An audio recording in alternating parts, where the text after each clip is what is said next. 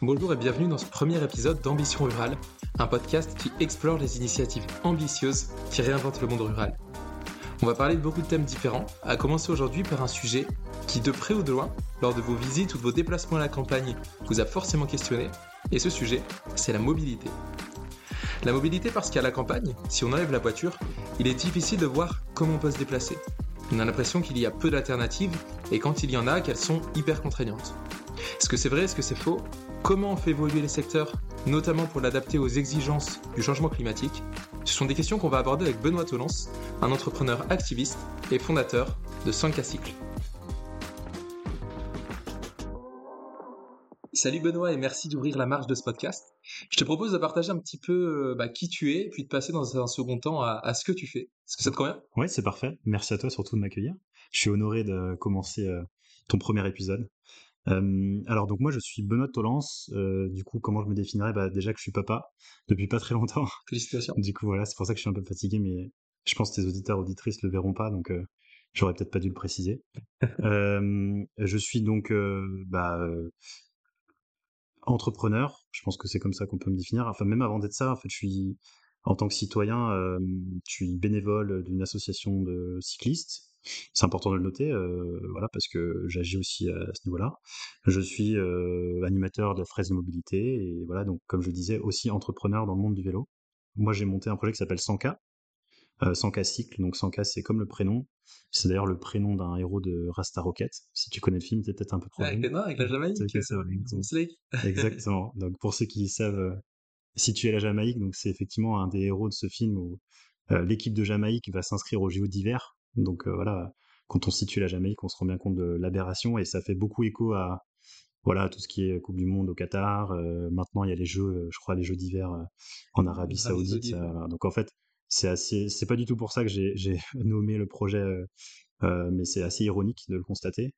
et sans cas, non, c'est parce que voilà, c'est une équipe euh, qui est assez incroyable, qui va relever un défi euh, qui paraît complètement complètement fou de faire du bobsleigh quand on est né euh, sous 30 degrés à l'ombre.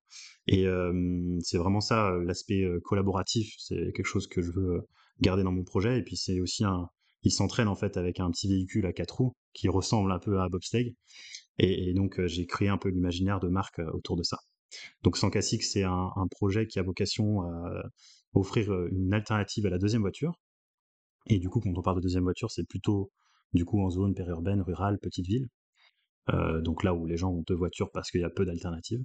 Et justement, l'idée c'est d'offrir cette alternative, donc par un vélo qui est un peu un peu spécial. Hein, euh, il est plus confortable, plus sécuritaire, plus intuitif. Et plus précisément, en fait, c'est donc un vélo électrique capotable, et donc qui a quatre roues, de place. Euh, cette deuxième place peut être un coffre. Voilà. Donc, euh, donc un, vélo, un vélo à quatre roues, donc avec euh, avec une protection, une sorte de une sorte de carrosserie finalement autour. Exactement. Et du coup, qu'est-ce qui fait que c'est plus un vélo qu'une voiture? Ah, C'est intéressant. C'est très intéressant parce que je me pose euh, quotidiennement la question, et les, gens me posent la question quotidiennement aussi.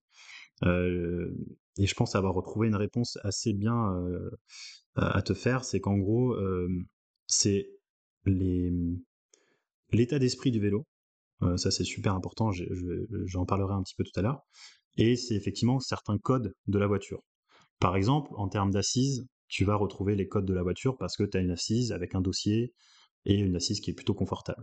Comme je disais, l'idée c'est le confort. Tu vas avoir l'aspect sécuritaire aussi qui reprend un peu euh, des codes de la voiture avec des clignotants, avec euh, beaucoup de visibilité en fait, qu'on appelle la sécurité active, c'est comment on évite les accidents. Donc avec des feux stop, avec des clignotants, je le disais, des phares, euh, pourquoi pas euh, en fait une dissociation entre feu de croisement et, phare, euh, notamment en dehors des villes, c'est très utile là où il n'y a pas d'éclairage. Donc là, c'est les codes de la voiture et ensuite l'état d'esprit du vélo. Pourquoi? Parce que le vélo, c'est la liberté. donc bien sûr, on pédale aussi, donc c'est aussi le fait de ne pas être sédentaire. Aujourd'hui, on, parle beaucoup de, des méfaits de la voiture liés à la pollution, aux émissions de CO2, et on parle peut-être un peu moins des impacts santé qui sont, bah, on est assis, euh, et on se rassoit dans la voiture et puis on, sort de sa voiture pour se rasseoir de nouveau. Donc pour les personnes qui ont en tout cas un métier un peu sédentaire déjà. Euh, donc c'est pas forcément le cas des ouvriers ou autres, mais en tout cas il y a beaucoup de gens qui aujourd'hui sont quasiment toute la journée assis. Et donc le vélo permet aussi de, lutter contre la sédentarité. Donc ça c'est dans l'état d'esprit du vélo. Et puis l'esprit, donc la liberté, c'est je vais vous faire un peu rêver, mais c'est les cheveux au vent, c'est le fait d'être ouvert vers l'extérieur, et notamment en, termes de, contact avec la nature, justement dans ces zones où on a la chance finalement d'avoir des endroits un peu moins bitumés qu'en ville, eh ben, je trouve que c'est plutôt agréable d'être voilà, un peu plus en direct, un peu plus en lien avec, avec son environnement. Et, donc toi, dans tes, dans, tes, dans tes constats de départ, donc tu parlais, de, tu parlais des enjeux écologiques. Est-ce que c'est ça finalement qui t'a conduit à, à créer Sanka ou c'est un, constat plutôt de terrain qu'on t'a remonté avec bah, la voiture coûte cher et j'ai pas forcément les moyens d'en avoir une. Est-ce que c'est plutôt social, écologique? Est-ce que c'est tout ça à la fois? C'est exactement ça, c'est tout ça à la fois. moi, le point de départ, on va dire, de l'entrepreneuriat, c'est c'est clairement mon déclic écologique. Je sais pas comment on peut l'appeler, mais même si j'ai toujours eu quelque chose très jeune, tu vois, on trie ses déchets et en fait on se rend compte plus tard que en fait c'est un peu le dernier truc à faire. Par définition déjà dans la chaîne des choses à faire et puis en termes d'impact aussi euh, trier ses déchets, c'est pas c'est vraiment le minimum qu'on puisse faire.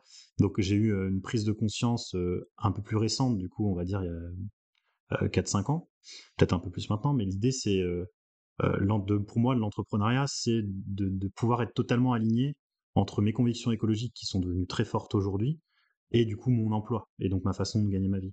Euh, typiquement, je serais totalement incapable aujourd'hui d'accepter un boulot qui ne me permette pas d'être totalement aligné. Même, même si bien entendu, euh, je suis pas, euh, je suis pas bisounours, il y a toujours des, des, concessions à faire.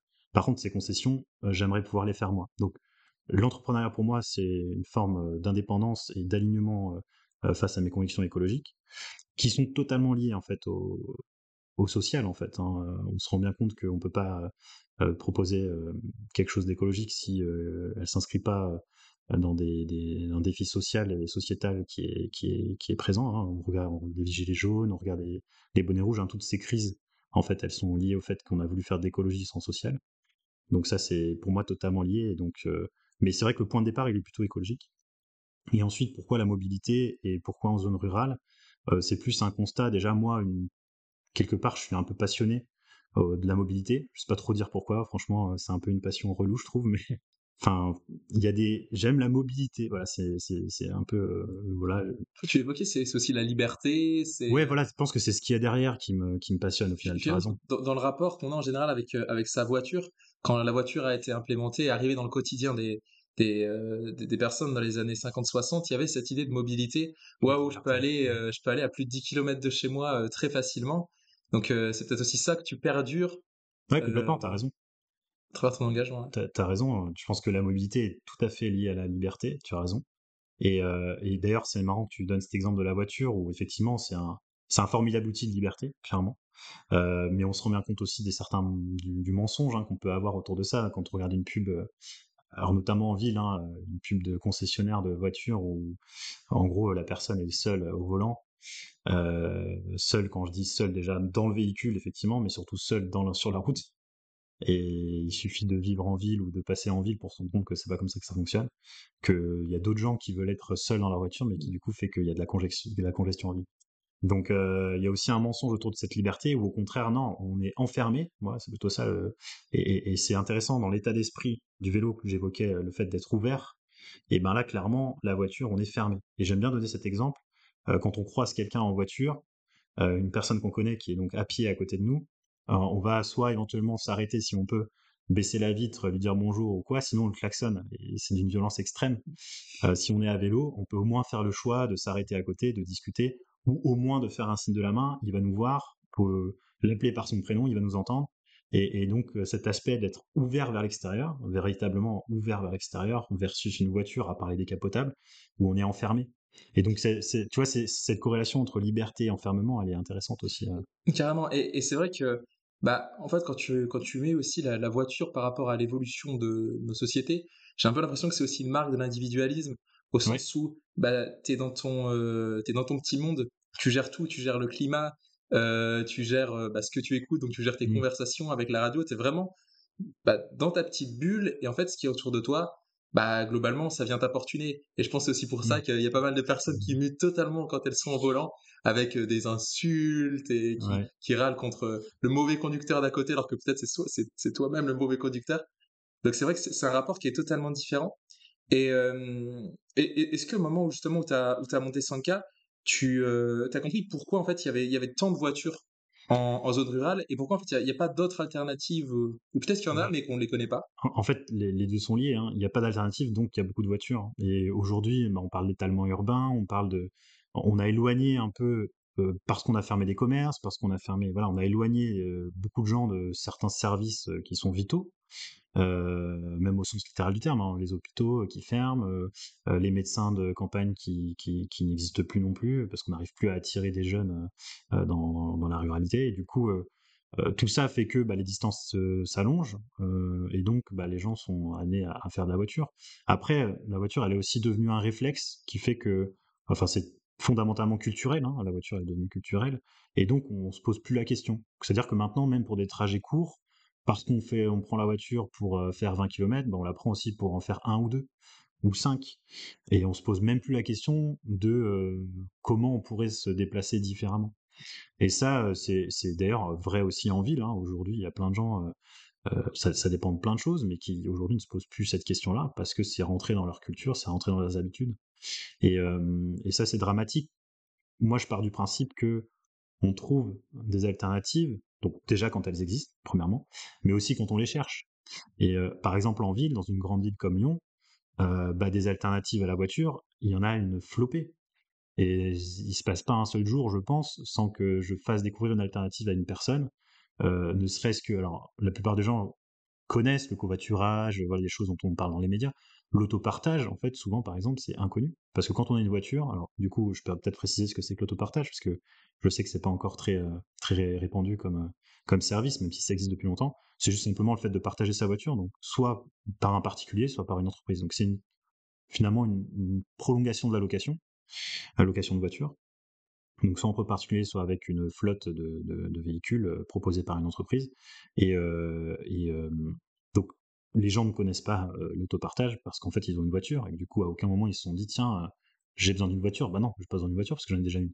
C'est que quand on n'a pas de voiture soit parce qu'elle est au garage soit parce qu'on n'a jamais acheté que du coup on, découvre ces alternatives? Et à Lyon pour donner cet exemple là il y a au moins cinq services d'autopartage.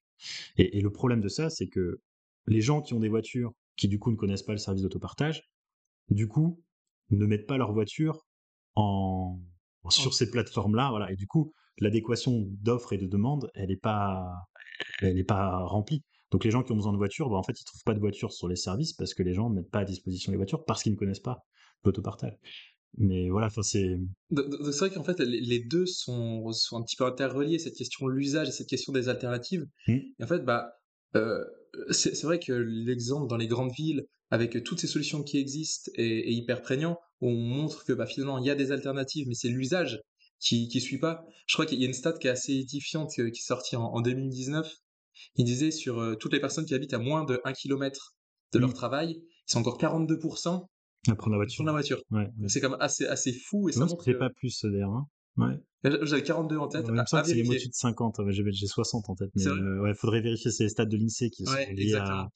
Euh, ouais, effectivement, c'est dans le recensement. Disons au moins 40% et, voilà, on va déjà beaucoup. c'est déjà, déjà pas mal. Et, euh, et c'est vrai qu'en en, zone rurale, euh, on dit qu'il n'y a pas d'alternative, mais il y avait des alternatives. Oui. Euh, je pense pas dans ma région, par exemple, jusque dans les années 50, 60, il y avait un taco. Alors le taco, c'était une sorte de, petit train qui allait de village en village et qui bah, reliait les, tout petits villages aux centralités où mm. là tu pouvais trouver une gare SNCF et mm, donc mm. te déplacer un petit peu plus longuement. Aujourd'hui, il y a aujourd'hui il y a plus ça et bah comme tu dis, hein, la voiture a pris la, le relais. Le, relais et puis c'est quasiment quasiment le monopole, disons, de la, mobilité. Et, euh, et aujourd'hui, est-ce que tu penses que les, euh, du coup, les, habitants des zones rurales seraient prêts à bah, laisser leur deuxième voiture pour bah, changer un petit peu leur rapport à la mobilité et donc passer à une sorte de, vélo-voiture, mmh. comme tu, euh, comme tu le, crées Et, et si oui, bah, du coup, comment est-ce que tu as pensé à implémenter ça dans ta solution?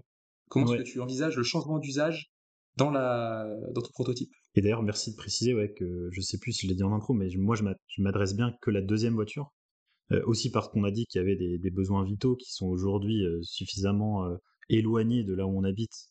Encore une fois, il faut pas généraliser, mais pour beaucoup de personnes, la première voiture est vitale et au sens littéral du terme pour aller à l'hôpital, pour faire ses courses, etc.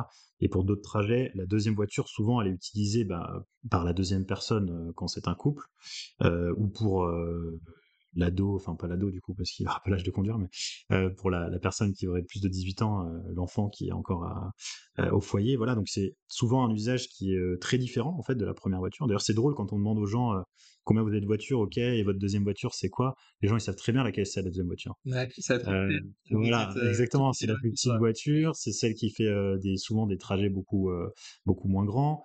c'est des gens, des, des voitures où on est encore plus souvent seul parce que du coup, euh, quand on part en week-end avec la famille, bah, on prend la première voiture, on prend la plus grande, la familiale, celle que le père de famille utilise. Enfin, tu vois, si on peut garder les, les, clichés du patriarcat, mais en gros, c'est encore un peu ça hein, parfois. Donc euh, euh, voilà, la deuxième voiture, elle est très identifiée, donc elle a des usages qui sont déjà très différents de la première. Et ça, c'est important de le noter parce que du coup, c'est aussi pour ça que moi, avec Sanka, on s'adresse uniquement à la deuxième voiture parce qu'on sait que c'est justement celle-ci qui est déjà plus facilement remplaçable. Ça ne veut pas dire qu'on n'a pas des ambitions euh, plus grandes euh, à remplacer, pourquoi pas, la première voiture du foyer, mais ça nécessiterait que euh, du coup il y ait des aménagements qui existent pour bah, des aménagements ou des services qui sont du coup à moins de 10 km. Globalement, le rayon d'action d'un vélo tel que nous on conçoit, même à assistance électrique, c'est 10 km.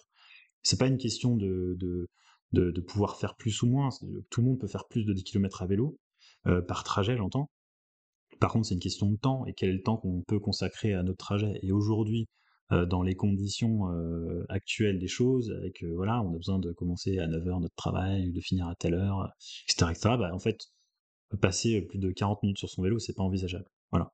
Donc c'est pour ça on parle de 10 km, on peut faire 10 km en moins de temps, ça dépend de plein de choses, mais voilà. L'idée c'est qu'on les retiennent pour moins de 10 km, normalement, personne ne devrait avoir à prendre sa voiture. Et les gens me disent, euh, du coup, je dérive complètement sur ta question. C'était mon challenge, j'essaie de pas trop dériver pour tenir les 30 minutes. On y reviendra. On va y revenir, tu je te remercie. Mais c'est important aussi de noter, c'est que souvent les gens se trouvent des excuses.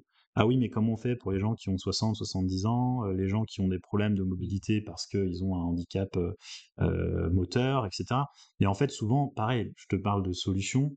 Euh, les gens ne connaissent pas que bah, justement un tricycle, par exemple, c'est tout à fait adapté pour des personnes qui ont des problèmes de mobilité. Alors, je ne parle pas des gens qui sont euh, en fauteuil, euh, je parle des gens qui vont avoir des, je sais pas, une sclérose en qu'il faut qu'ils bah, boitent ou autre, mais ils peuvent faire du vélo, en fait. Ils peuvent faire du vélo à partir du moment où on leur facilite l'équilibre. Donc, le tricycle, le fait d'avoir une troisième roue, du coup, par extension, un quadricycle, le fait d'avoir une quatrième roue, te permet d'avoir finalement cet équilibre et donc potentiellement de pédaler. Alors, encore une fois, on ne peut pas généraliser à tous les handicaps. Euh, idem à tous les âges aussi. Il y a des gens à 80 ans qui font du vélo à deux roues, il y en a d'autres à, à 50 ans qui peuvent plus faire de vélo parce qu'ils ont des problèmes de dos. Parce que...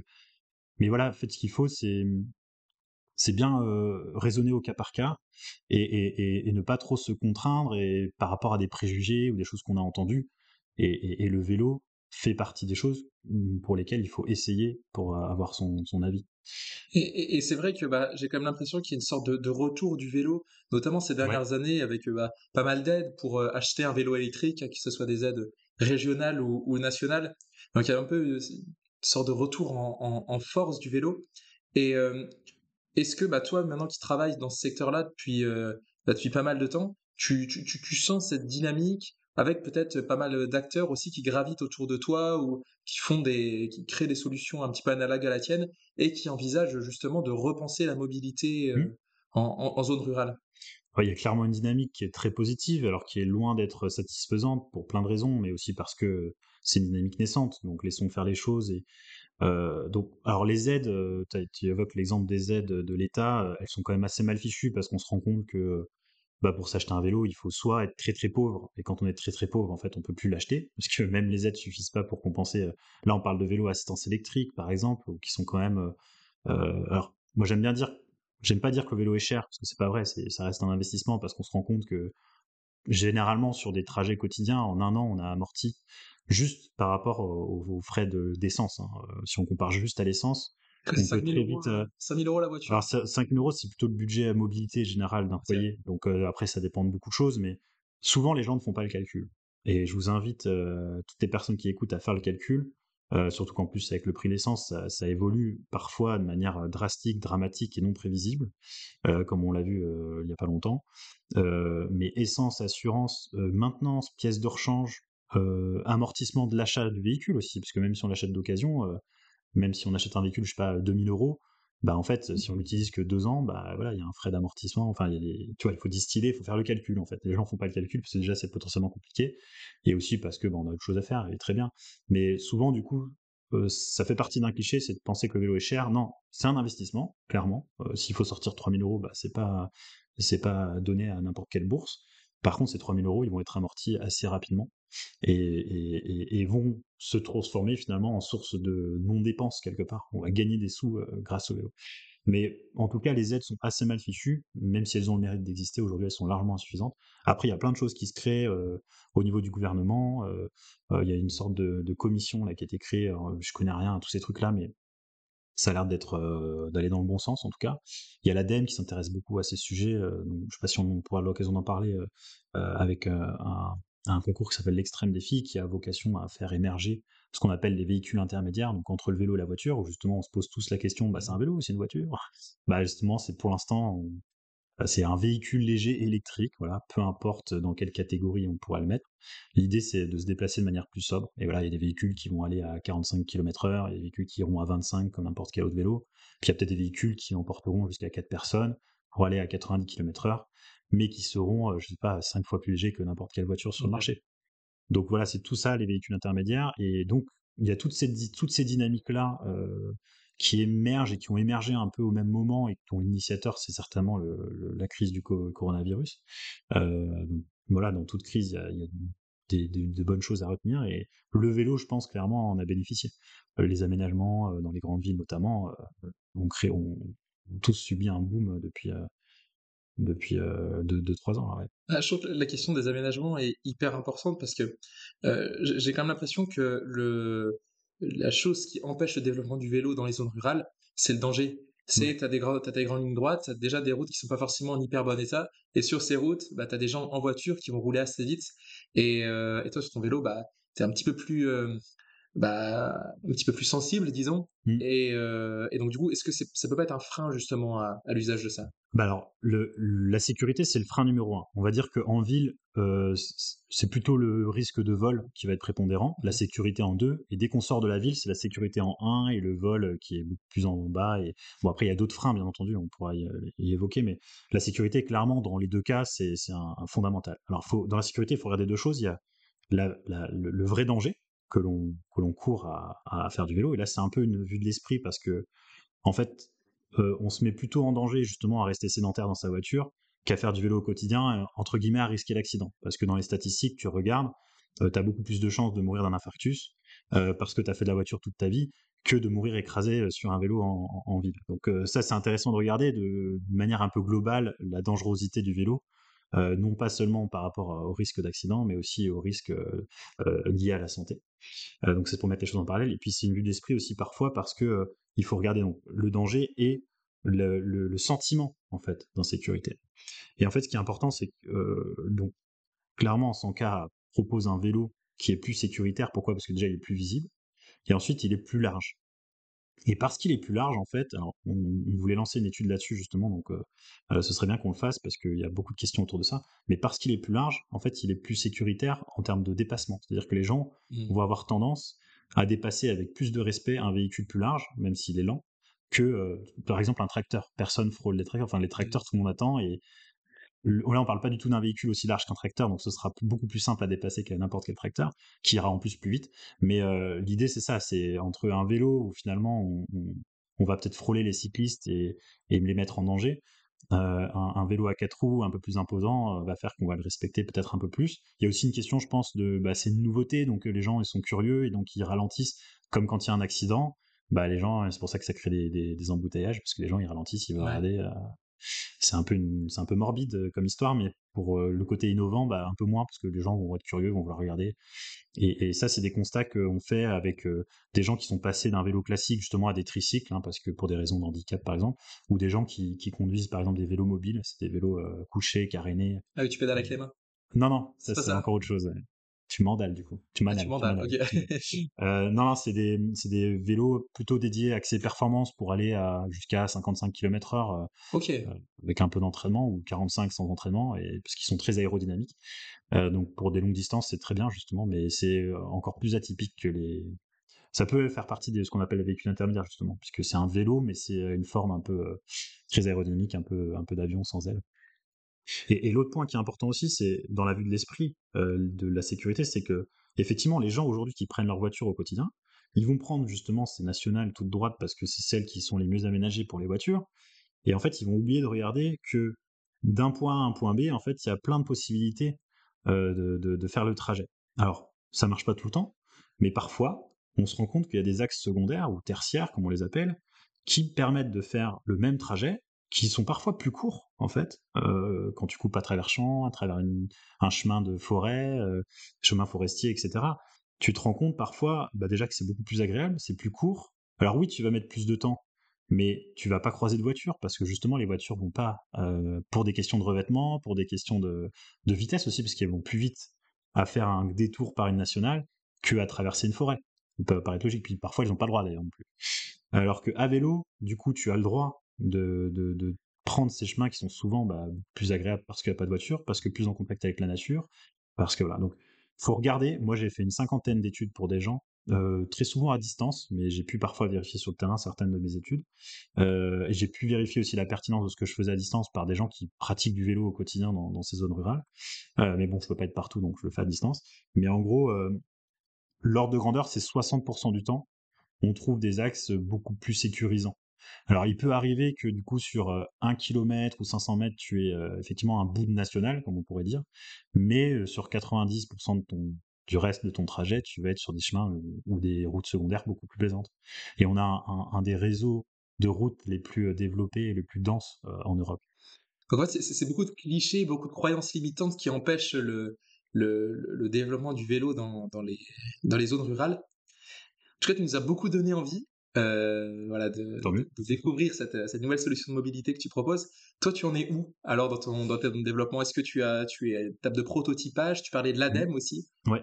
Euh, voilà, est-ce que tu peux revenir un petit peu là-dessus? Ouais, très bien, bien sûr. Euh, alors moi, j'ai pris beaucoup de temps pour justement essayer de comprendre ces croyances limitantes, pourquoi les gens se mettaient pas au vélo. Donc il y a aussi bien évidemment une question de, distance, de trajet et parfois aussi d'infrastructures qui sont dans, dans, le cadre de mes études que je faisais. Il y a des gens à qui je disais, bah en fait, ne, ne, faites pas de vélo, vraiment, ne faites pas de vélo parce que pour le coup, oui, vous risquez peut-être l'infarctus à long terme, mais là, effectivement, c'est vraiment trop dangereux sur votre, sur, sur votre territoire. Donc, Bien sûr, euh, on peut pas tout faire en tant qu'entrepreneur, euh, et donc c'est bien aussi, c'est le rôle d'un entrepreneur social, c'est de dire aux gens, voilà, parfois les alternatives elles n'existent vraiment pas, et il faut du coup pousser les gens à, faire remonter cette problématique pour, que les choses évoluent.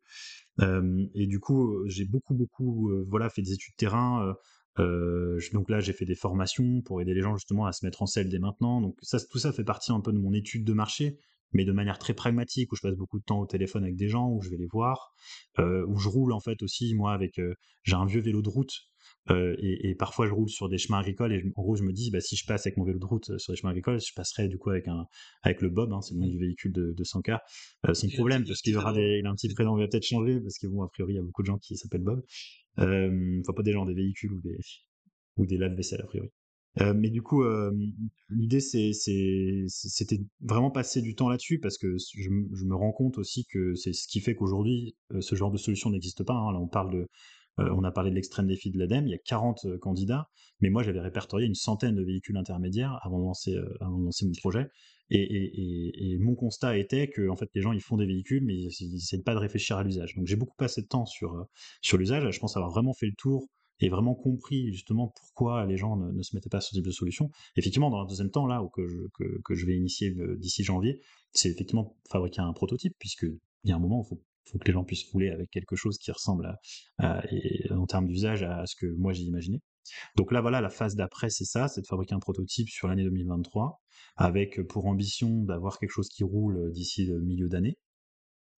Euh, pour commencer à faire tester des gens autour, euh, éventuellement quelques territoires qui sont déjà partenaires, euh, sachant que j'ai aussi identifié dans, dans ma recherche qu'il fallait être, il fallait faire des développements très locaux, mmh. donc pas forcément sur la fabrication ou autre, mais en tout cas ce que j'appelle l'effet mouton. Alors c'est un peu péjoratif, mais globalement, si tu fais, mettons, 10 véhicules, si tu les répartis partout en France, tu n'auras pas cet effet de masse qui va faire que les gens vont s'y intéresser.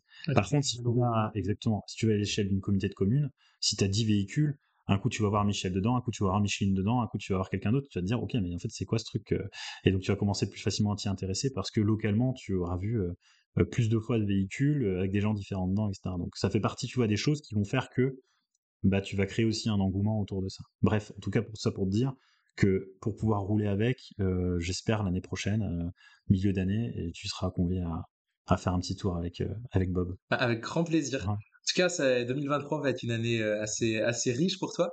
Alors, où est-ce qu'on peut te suivre? Où est-ce qu'on peut suivre l'avancée de, de Sanka, de Bob et puis bah, de, de tes aventures finalement? Ouais, ah, donc principalement LinkedIn. Euh, je poste régulièrement, à peu près deux fois par semaine, euh, donc quand mon bébé veut bien.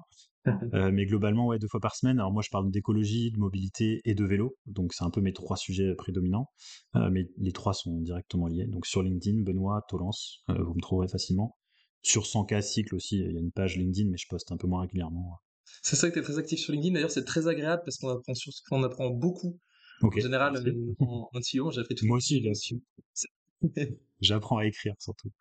bah, ça fonctionne très bien en tout cas. Et on a beaucoup parlé de sensibilisation. Bah, je trouve que te suivre, c'est aussi euh, euh, bah, une manière d'être sensibilisé de manière hyper constructive. Donc voilà, je vous encourage vraiment à suivre Benoît. Et euh, en tout cas, merci d'avoir euh, merci surtout cette beaucoup à toi. invitation. Et puis, euh, je vous dis à très bientôt pour un, pour un nouvel épisode. À bientôt.